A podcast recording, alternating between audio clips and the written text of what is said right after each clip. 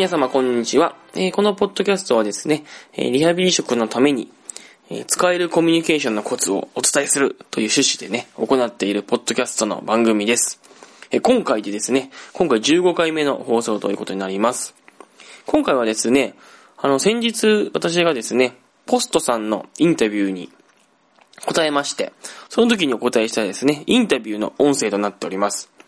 今回はですね、あの、臨床実習生さんがですね、リハビリ系の臨床実習生さんが、実習でうまくやっていくためのコツ、立習でですね、バイザーとかですね、実習時の先生方とうまくやっていくコツについてですね、あの、インタビュー形式で答えるというものになっておりますので、えーぜひ、聞いてください。あの、ちょっと喫茶店でね、撮った、あの、インタビューのやつなんでね、ちょっと周りが結構ざわついててですね、結構音声的に聞き苦しいところもあるかと思いますけれども、まあちょっと最後まで聞いていただければなと思います。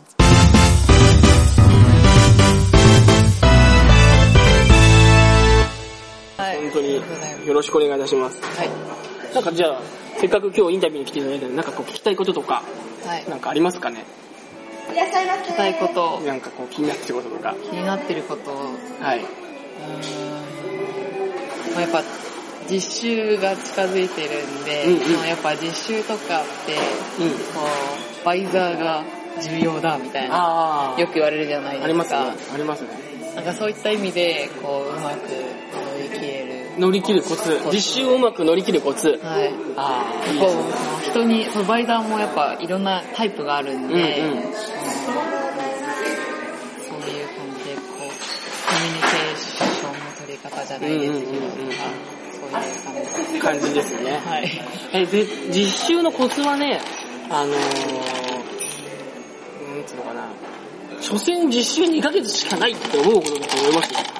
2ヶ月。本当に私ね、実習を、実習をやってる時はそれが全てだと思っちゃうんだけど、それが全てで、バイザーの言うことが全て正しくて、全てだと思っちゃうんですけど、その世界にいると、実習終わって10年、まあ自分、経験、えと思ったことは、本当に2ヶ月なんてのは、その後に続く、こう、長いいろんな経験とか、いろんないいこととかに比べると、本当にちょっとしたことなんで、本当にちょっとしたことなんですよ。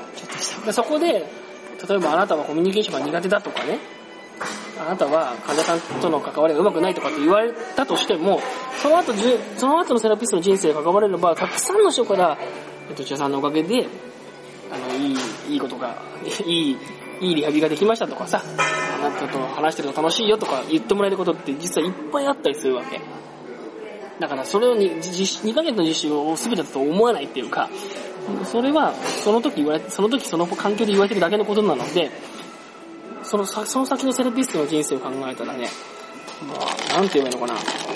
全然大したことないことばっかり言ってると思った方がいいと思う。なるほど。そう。で、その、例えば嫌なことを言われたりとかね、なんかあなたは劣ってるとか言われたりとかするかもしれないじゃない。はいその時に、じゃあ自分が5年後とかね、10年後に、5年後とか10年後になった時に、はい。自分みたいな学生さんがいたら、あどんな風にこう指導するからな、するだろうかなっていう、そういうこう未来のことを考えてワクワクしてるといいと思います。ワクワク。ワクワク。そう。いうこう言われたとしてもさ、はい。言われたとしても、まあそれはそれでなんとなくはいはいって言いときながら、もしでも自分が同じ失敗をね、するような学生さんがいたら、将来自分はこういう人にどういうふうにこう指導指導してあげようかなとか、どういうふうにこの人を元気にしようかなとかってことを考えて、はい。こう未来のことを考えてるといいと思いますよね。あー、なるほど。絶対人は成長するので、今は全然至らないかもしれないけど、10年も例えばもう絶対これ、それなりにできるようになってるんです、絶対に。で、実習実習で言われることはほんのちょっとしたことなんで、ほんのちょっとしたことなんで、そんなことは実はあんまり大して重重要なことじゃないっていうかさ、ちょっとしたことだと思うんだよね。だから、まあなんていうの、未来のこと考えたらいいんじゃないかな。あー、PD になってから。と、未来のことを考えて、モチベーションを上げてればいい、上げていけばいいと思います。あーなるほうん。まあ、その時はその時で必死、必死だと思うんだけど、うん、そうだね。なんか、ありますか？そういう、今まで評価実習だったりとか、はい。学校の生活だったりとかでなんか、辛いなとか、苦しいとか思ったことは？辛いとか苦しい。うーん。辛いとか苦しいとかですか？やばいとか。やばい。あんまり、なん、なんか、が周りがすごい、そういう風にあたふたしてるんで、なんでなんだろうなっていうあー、なるほど。のを感じていて。それでなんか逆になんでそんな感じなのっていう風に言われるんで、うんうんうんうん。それ未来を見据えてるからじゃないですか、やっぱり土屋さんが。あ先のことを考えてるからじゃない。なんで PT になろうと思ったんですか？ーなんで PT になろうと最まあ、自分の周りの人が PT にお世話になってうんうんうん多かっ。たんで、うん。それ見てて、すごいいい仕事だなと思う。うーん、どんなとこがいい仕事になったんですかなんかその、うーん、な、なんて言ったらいいんですかね、なんか、本当に、自分の、自分とずっとバスケしてて、うんうんで、バスケの監督がのコスでうん買われちゃったんですけど、うん PT さんのおかげで、うん。あの、車椅子からもう普通に歩いてくる、車運転して、うん。もう本当に普通に生活できるようになって、なんん。かこう、もしいな、うんまあその人がリハビリ頑張ったっていうのもあるうんん。ですけど、うん。すごいよね。はい。で、そういう風になんか関われる、関わってるのがすごいうん。なと思って。こんなに人が良くなるんだと思うよね。はい。そういう PT になりたいなと思った。はいまあ自分がその関わって、まあ自分も元気づけられてるだろうし、うん自分も、まあそういう風に関わってみたいなっうていう。ーん。そういうことをお思って、こう実習に参加すればいいんだと思うんですよね。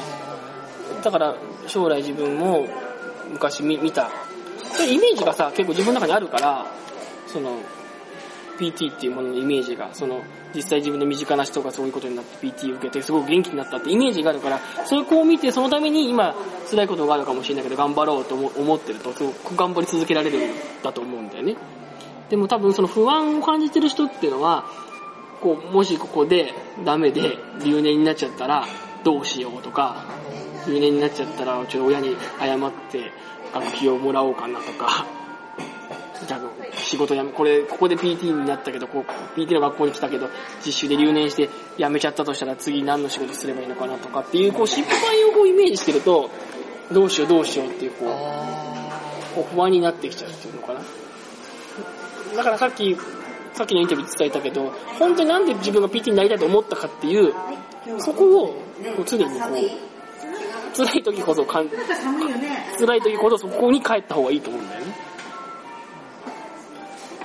まあ、物事を回避的に考える人はさ、そうやってこう、怒られちゃったらどうしようとかさ、うまくいかなかったらどうしようって、こう失敗のことをこうありありとこうイメージするから、ちょっとしさっきも言ったように、その、イイメージって脳はいくらでもできるから、失敗をどんどんイメージするとさ、ああなったら嫌だな、こうなったら嫌だなという風になってくるじゃないそうすると、自分のパフォーマンスがどんどん下がってくるっていうみたいな。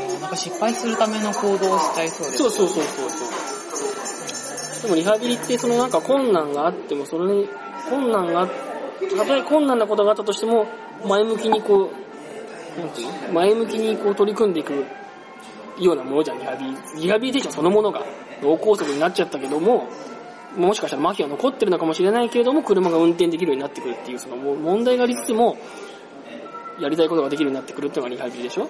だから実習でも同じで、なんか問題があって困難があったとしても、自分はこういう PT になるんだっていうのを持っていれば、こう前向きにこういけるんじゃないかな。うん。そうそうそう。だから本当に自分がなんでここここを目指したかっていうのは、いい一回っていうか、常にそれは見直した方がいいと思います。常にそのことを見返した、見、見、見返した方がいいと思うんですよ。なんとなく PT を選びましたみたいないう人いるけど、そんなことはないと思うんで絶対なんで PT になりたいと思ったかとか、なんで OT になりたいと思ったかっていうのを、まあちょっと考えた方がいいかもね。ただあんまりこう、なんていうのかな、辻谷さんみたいにそういう現場で見てってとかさ、なんか自分の中にこういう PT になりたいと思ってなった人っていうのは、はい。困難、困難があっても割といけるんだけど、はい。消去法とかで PT になった人とかは、結構、問題を見、見、見見やすい傾向にあるので、そういう困難があった時にきついかもしれない。例えば、看護師さんは役員があるから無理だし、一般企業に行っても今就職ないって言われてるし、OL とかで働くのも結局きついし、で、こう、手が不器用だから、おっぴきの方がいい、OT は無理だし、とかって言ってね、でそんなに頭が良くないから医者も無理だし、で毎日でも退屈なコピーとかするのは嫌だから、し会社も嫌だしとかっていう風に言って、じゃあまあ、じゃあ PT しかないかなと思って PT 選ぶような感じの人って、基本的にこう、なんとかはダメだし、なんとかはダメだし、なんとかはダメだし、なんとかはダメだし、じゃあ PT しかないかって選ぶ人ってね、問題を回避する思考なんです、基本的に。あ、れもダメ、これもダメ、これもダメ、これもだから PT みたいな。そういう人って結構問題を見つけるのが上手いから、実習とかでも いろんな問題を言われると、なんていうのかな、そのために自分の目標が分かんなくなっちゃって、あれもダメ、これもダメみたいになっちゃって、行き詰まっちゃう。だから、なんで PT になりたいのかなっていう、それを考えた方がいいんじゃない？で、とりあえずなんかこう嫌なこと言われたら、はい。とかこう、なんとかダメだって言われたら、さっき言った PT になりたか、なりたいと思ってその話を自分がすればいいんだよ。私は、はい。身近な人で結構 PT を受ける人が多くって、それで、自分のバスケのコーチがほら、はい。脳梗塞になっちゃったけど、車を運転できるまで回復してすごく感動して、私はこんな PT になりたいと思ったんですよって。なんでよろしくお願いしますって。それをこう言ってけばいいんじゃない？バイザーに。あなんかこう、バイザーとの関係ちょっとまずくなりそうになったら。ー。低い基本的には、そのセラピストの人ってそういう、やっぱりこう、人の、人のためにっていう意識が強い人だから。学生さんがそういう自分が PT になりたいと思った理由を普通に語れば、まあこの子のために何とかしようって思うと思うんだけどね。あー、なるほど。だからそれは戦戦略としてということでもないんだけど、はい。自分が PT になろうと思った理由っていうのは、まあ特にすごい厳しそうな人で、もう帰ればとかいうような人だったら、そういう話をこう、いや、こういう理由で私は帰れないですっていう時にさ、だからこういう理由で帰れないですっていう時に、うんが親に迷惑かけるしとか、学費が、学費もかかるしとか、留年したくないんでとかっていうよりも、こういう PT になりたいから私は実習から帰れないですよとかって、ここで合格しないといけないんですっていう風に言った方がさ、なんか、なんか心打ちそうじゃない？はい。らそういう時のためにも、自分が PT になりたいと思った理由っていうのは、こう、ちょっといつでも、いつでもプレゼンできるようにした方がいいんじゃないかな。あうん。と、と思うけどね。そうそうそう。ー確かに。いいこと聞きました。いいこと聞いた。はい。そういう、ちょ、ちょっとそういう、そういう、テクニック的に言えばそういう演出は必要なんじゃないかなと思いますよ。自分が PT になろうと思った理由を、はい。いざという時にすぐパッと喋れると。あ親に勧められたからとか言うんだとちょっと心打たないから、ー。はい。さっきみたいな話をこうするとすぐ。そうするとさ、そういう、で自分、で、あとちょっとバイザーをちょっと立てるっていうわけじゃないけど、はい。まるまるあなたみたいな実習に来てね、まるまる先生がすごいなと思ったんで、まるまる先生みたいになりたいんで、あなたみたいになりたいんで私はと。言う、言うわけ。あなたのすごい実習に私来てね、まだちょっとですけど、まあのバイザーの先生を言ってたまるまる先生がすごいと思って、あなたみたいになりたいんで私は、もうちょっとここにいさせてくださいとかってさ、言ってけばいいんじゃないかな。もう自分、そのバイバイザーも褒められたら嬉しいから。そういうの言ってけば、ちょっと、ちょっとはあれだと思うよ。あー、なんか学生の立場からすると、学生からそのバイザー褒めてもバイザーって嬉しいのかなみたいな。いや、バイザーになってみて思いますけど、嬉しいと思いますよ。普普通に。あなたみたいになりたいんだって言われて、はい。喜ばない人はいないですよ。だかあら、そその時はそう思わないかもしれないけど。とりあえずバイザーのいいところ見つけて、はい。あなたみたいになりたいんだって言った方がいいと思うよ。あそれは。うん。だからそういうふうにやっぱ、目標を言うっていうのはいいんじゃないかな。そう言われたらやっぱ、それはネガネガティブな人よりも、私はここができなくて、あそこができなくてとかね、いう学生よりも、あなたみたいになりたいんだって言われた方が、バイトも頑張っちゃおうかなと思うんじゃないかな。プレゼン大事かもね。見せ方ね、自分でね。そうだね。そうすると、ああ、なるほど。まあ、学生、学生ってこう、なんか、で、できない、できないのになんで怒られなきゃいけないんだろう、みたいな、うん。なんて言うんですかね。うんなんか、まあ、いですかね。なんか、アウェイじゃないですか。うんうん、アウェーだね。アウェイなんで、うんそこをどうホームに、ホームっていうか、うんうんうんうんうん。うまい感うまい感じにい。していくかね。していくか。アウェーだよね、最初は、本当にね。うん、アウェーな空気をどういうふうに。うーん。でも自分を居心地のいい、自分がそこで居心地のいい場所にしていくっていうのは結構大事だからね。どうしていけばいいんだろうね、学生で。そのアウェーな感じをね。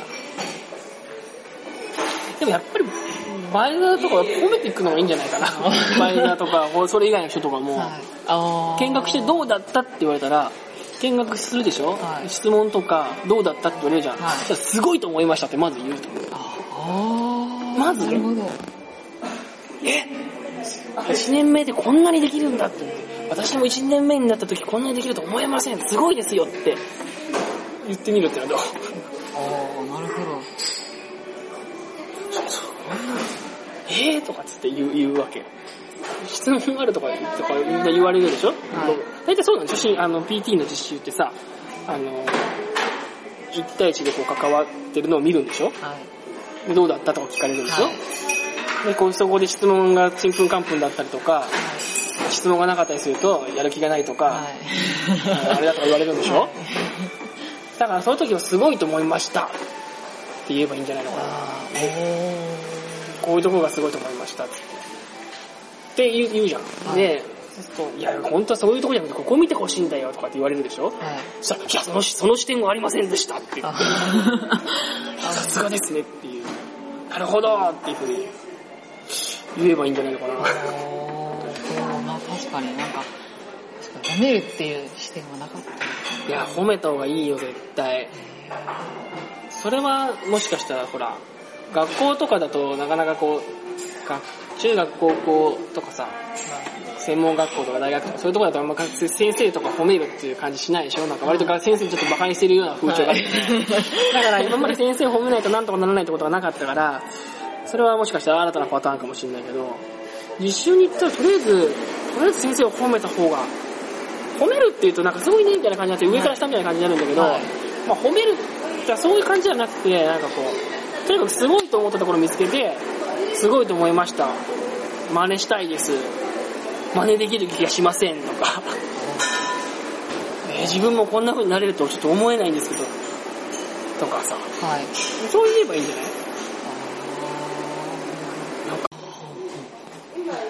ね自分がそれをやると思った時にできないなと思ったことを見つけて、すごいですねって言ってけば、そうしたらいいんじゃないかな。それなんかあれだと思うよ。可愛がられると思うけどね。うーん。普通に、だからす、うん。そう、そうじゃないかな。実習の乗り越え方ね。なんの、多職種の人とか、うん。うん。コミュニケーションとかもそういう感じで、そういう感じ、すごいですねって思ったことをすごいですねって言ってるだけですよね。すごいなって思うことを見つけるのはもしかしたら難しいのかもしれないんだけど、なるべくそういうのを探すようにしてますね。あの、リハ室とさ、病棟だと全然違ったりするから。はい。え、病院棟ではこんな感じなんですか？すごいですね、とか。あとほら、病棟だとすごい大変だったりすることがあるから、いや、こんな大変なところややってんですね、とか。そう、ねぎらうみたいなのもあとあやるかな。ああこんな病棟だと大変なんですね、みたいな。いやー、ご苦労様です、みたいな感じのことを言ったりとかするかな。まあご苦労様ですっていうのがちょっと学生だとちょっと上からな感じがしたらそれはちょっと言わない方がいいかもしれないけど、あ学業とてはこんな大変なんですねって言うだけで、それはねぎらいのメッセージが伝わるから、そういうの言ったりするから。うん。ただまあいいとこ見、いい、まあいいとこ見つけて褒めるとか、大変そうなとこ見つけて大変ですねって言うとか、そういうのが多いですね。あよくやってますねって言って。うん。それは患者さんも一緒だよね。患者さんに対してもなんかよくやってるとこ見つけて、褒めていくみたいな、伝えていくみたいな。そういうのやるとこう、少しは、少しはかどうかわかんないけど、やりやすくなるよね、すごくね、そう。職場でね。うん。そうそうそうそう。してますね。あ他職種の人ともね。あうん。そうそうそうそう。だと思うけどなぁ。いや褒め、褒められたりするとやっぱり、大抵の人は、大抵の人はいい気分になりますからね。それなりに、褒められているのに怒ったりとか、ふざけるなとかなかなか言いづらいあ言わない環境的になかなか言いづらいので、そうかなぐらいそうですになるでしょ。はいうんだから、とりあえずそういうふうに、とりあえずっていうわけでもないけど、そうしてますね。うんそうだね。勉強になりました勉強になりました。あ、そう。なるほどそう。実習に行ったら絶対そうした方がいいですよ、とにかく。とにかくこうすごいと思ってたことを見つけて、あ、学校の先生とは全然違いますねって言うといいと思うよ。あ学校の先生は全然ダメですよ、みたいな。ああ学校じゃ全然こう、ちんぷんかんぷんでしたけど、いや、先生の方がすごいですよ、みたいなこと言った方がいいですよ。学校の先生は全然尊敬できないけど、ワイダーはすごいっていう、そういうメッセージを伝えると。いいんじゃないかな、はい。ちょっと現場のセラピストって現場で働き続けてることに変なこうプライド持ってるから、ありそう。あなんか教育に戻ったりとかするのちょっと逃げ逃げじゃないけどさ、はい。ちょっと馬鹿にしてるとこはあるような気がするからでずっと学校の先生を見てきたわけじゃない。学校のセラピストは、だから学校にいた人、先生はなんか、全然大したことなかったけど、ここに、あ、ここに実習に来たら、実習の先生が本物のセラピストなんだな、みたいなことを思ったみたいなことを言うといいんじゃない？あ 多分。多分そういうことを言うといいと思う。ちょっと、そのタイミングを見て。ーはいそうするとモチベーションが上がるんじゃないかな。あうんそうそう。学校じゃ分かんなかったですけど、いや、なるほど、ここで分かりましたとかさ、どはいそう、そういうのに弱いんじゃないかな、多分。うん。なんか強化実習の時に、うんなんかもっと、なんか、バイザーとか立てたらいいんじゃないって、なんかあの、そのバイザーとかスーパーバイザーとか別で、うん課長さんと話す時に、うん多分自分の接し方とか見て。なんかそういう風に言われて、ちょっと、ハテナ、あみたいな感じだったんあ。うんうんうんで、うん。そう、そうだよ。そういうふうに、でも、そういうふうに言ってくれたんだ。その、はい。でもちょっとよく、よくわかんなかった。はい、その、なんかこう、学生から言われて嬉しいもんなのかなみたいな。あーあ。なんかね、多分ね、バイザーのね、こう口調がこう強くなってくるのはなんかね、案外、こう、あれだったりするよね。あの、なんていうのかな。分かってないんじゃないかみたいなので、まず強くなる場合があるのね。こいつは本当分かってないんじゃないか。はい。でも、先生こういうとこすごいですねって言われると、あ、分かってるなと思っちゃうもんなんだよ。い意外と。あ、こいつ分かってると思っちゃう。思っちゃう、意外と。あ、理解してるなと思っちゃう。なんかしないけど。もうすごいですねって言われると。あ、そう、俺の言いたいこと分かったかみたいな風になっちゃうんだよね。だそういう意味でも、あの、分かってますよっていう意味にもなる、なったりするんだよね。そうそうそう。で指導してるとどうしてもね、そのね、指導してるとどうしてもね、変な優越感みたいなのが出てくるの。バイザーって。優越感。優越感みたいな。自分ここまで勉強したことをちゃんと学生に教えるっていう行為っていうのは、こう、変な優越感があるんだよね。へで、なんていうか、教えすぎる人とかさ、いっぱいやる人っていうのは、その変な優越感いっぱい感じたく、感じたくなっちゃう人は、どんどんどんどん教えちゃったりするわけ。だからそういうものをこう満たしていく意味でも、褒めたりする。があの、バイザーにすごいですねとかって言うと、多分ね、いいと思うけどね。はい。うん。今の話聞いて、いいいなと思ったんで、言ってみそう、言ってみたらいいと思う。絶対、絶対言ってみたらいいと思うよ、それは。うん。まあ、そうだね。まあ、認められて嬉しくない人はいないので、バイザーで。人、人ってやっぱ認められるとそうそうそう、ね、誰でも認められると嬉しいじゃない。あー友達とか、うん、そうだし。患者さんもそうだし。あ、すいません。ありがとうございます。だからそれはね、バイザーも一緒ですよ。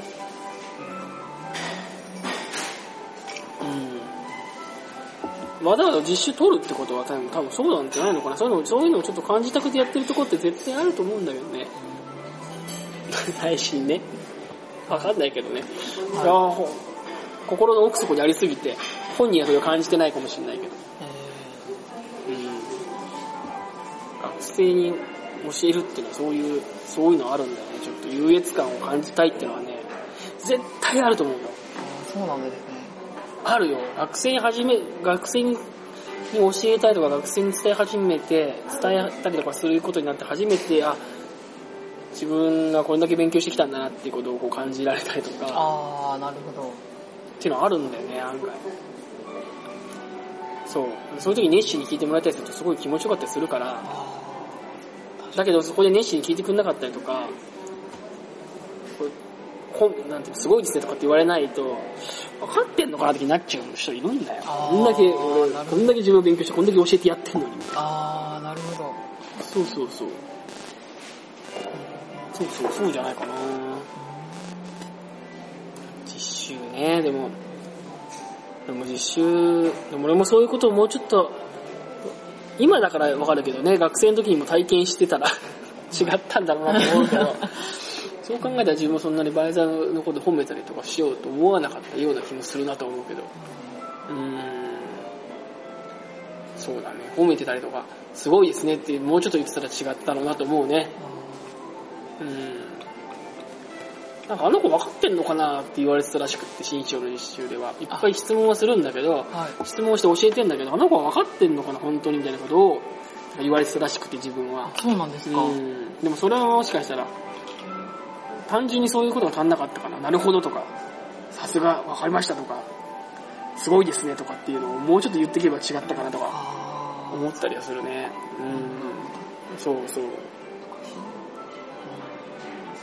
結構、あー学校とかだとテストとかがあるんで、それで点数で理解したかわかるんですけど、うん。人と話すっていう風になると、そういう風に、あ、具体的に示せるものがないんで、そうそうそうそうそういうこと。そういうことなんだよね。で、結局、具体的に示せるものがないから、結局デイリーノートとか、ああいう文字で、文字で評価しようとしちゃうんだけど、あーだからデイリーノートとかあるんですそう、だけど、また文字書く能力って、またちょっと別なんだと俺は思うのね。文章をうまく書けるかどうかってことは別になってくるから、いや、それも、で文章で見るか、あと本当に患者さんにその評価とかさせてみてさ、ROM とかさせてみて、はい。どうかみたいなので見るじゃない。はい。でもその、その、どっちもさ、はい。パッとできる人もいるけど、難しい人もいるんだよ。はい。そうですよね。そう。それよりも、さすがですねって言った方が絶対早いよ。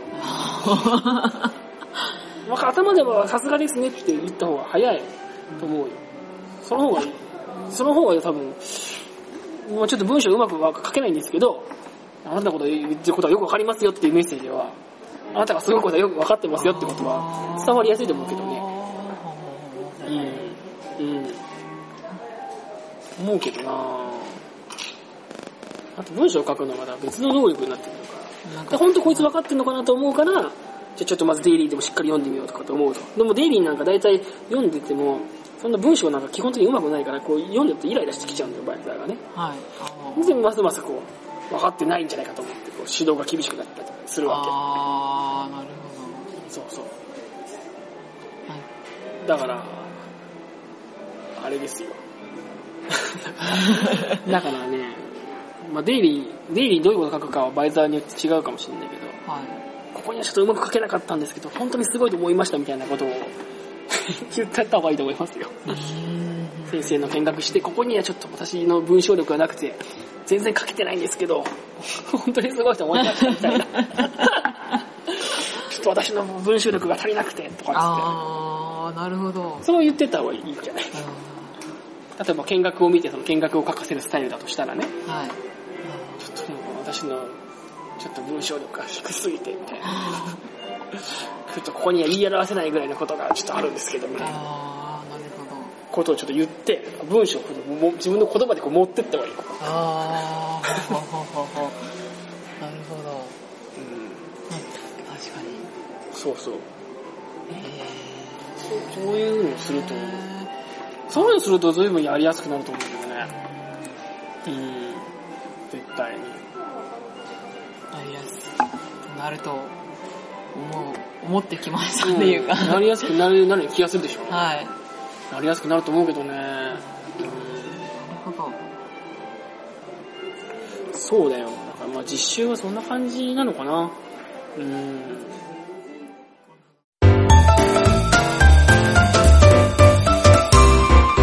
えー、いかがだったでしょうか？